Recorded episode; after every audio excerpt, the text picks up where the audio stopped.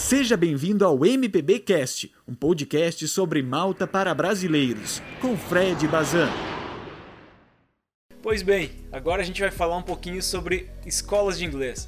E é um pouco difícil de escolher uma escola de inglês, porque a gente começa a pesquisar e tem uma infinidade de escolas espalhadas pela ilha inteira e é muito difícil saber qual delas, qual delas a gente pode confiar, enfim. E isso é uma coisa que preocupa bastante gente e que é em relação à qualidade de ensino dessas escolas. E o que eu posso dizer para vocês, com base em tudo que eu já pesquisei ao longo desses três anos sobre escolas de inglês, seja em grupos uh, no Facebook, seja em grupos no WhatsApp, grupos no Telegram, enfim, todas as pessoas que eu vejo falando sobre escolas de inglês, normalmente a avaliação delas é muito boa sobre a maioria das escolas. Mas se tu ainda tem preocupação com isso, uh, existe um selo em Malta que se chama Felton.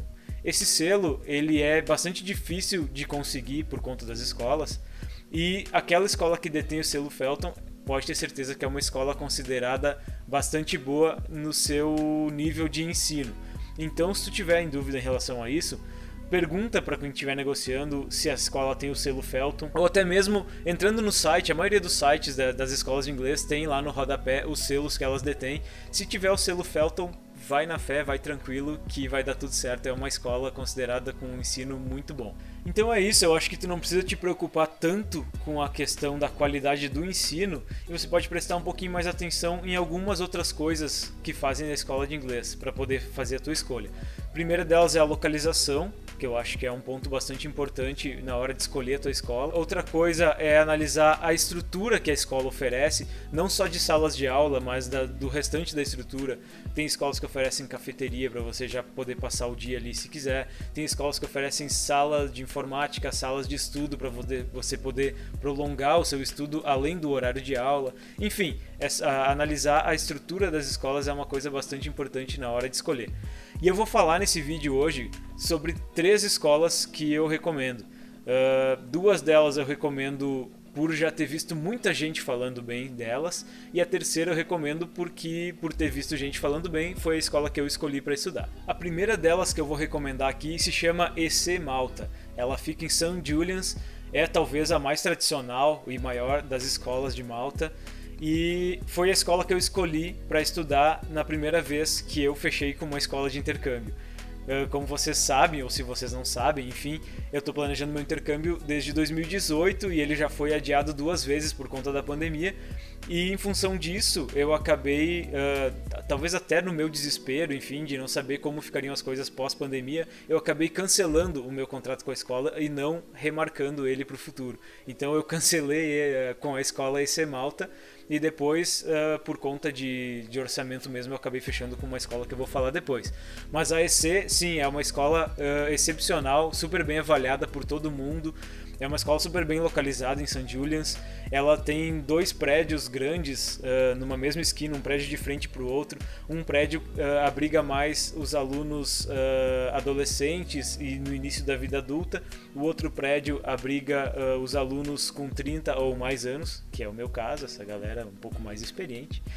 E uh, não que você não possa visitar um prédio e o outro, vice-versa, mas as salas de aula, a distribuição do ensino é feita dessa forma. De um lado da rua você tem mais 30 anos, do outro lado da rua o pessoal um pouquinho mais jovem.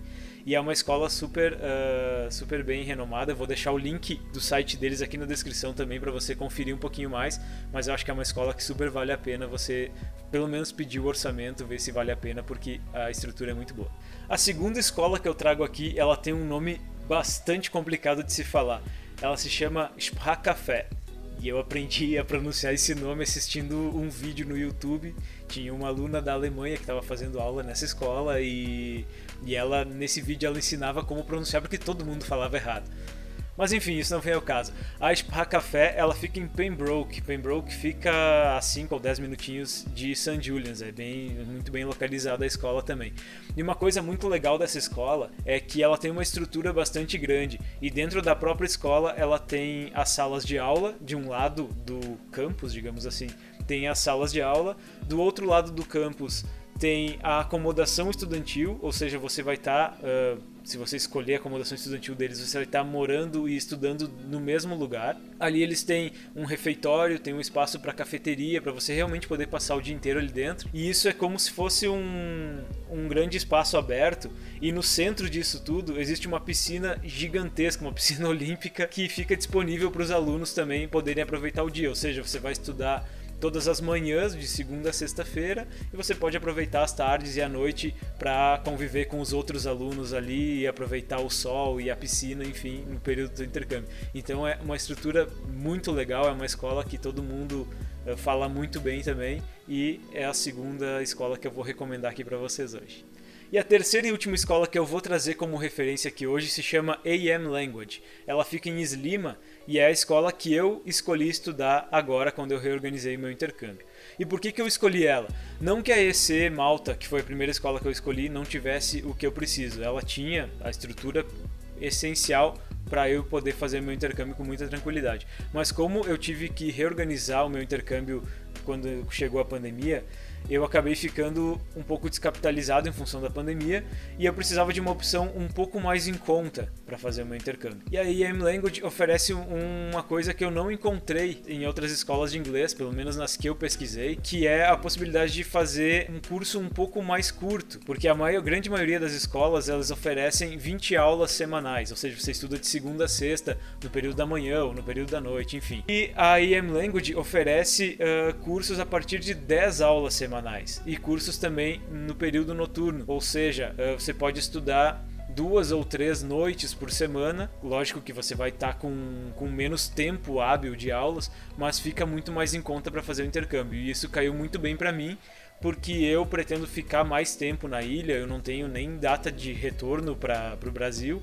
Eu quero tentar me estabilizar na ilha, enfim. E eu vou ter mais tempo para praticar o meu inglês e para aprender a cultura da ilha de maneira geral. Então isso não vai me afetar tanto o fato de eu ter um pouco menos de aulas uh, durante a semana. Agora, se tu tá vindo para ficar duas semanas, um mês, enfim, o ideal é que você aproveite ao máximo as aulas que você tiver e as experiências que você tiver aqui na ilha. Então, nesse caso, eu não recomendaria muito, a não ser que você também tenha uma barreira financeira para poder fazer seu intercâmbio.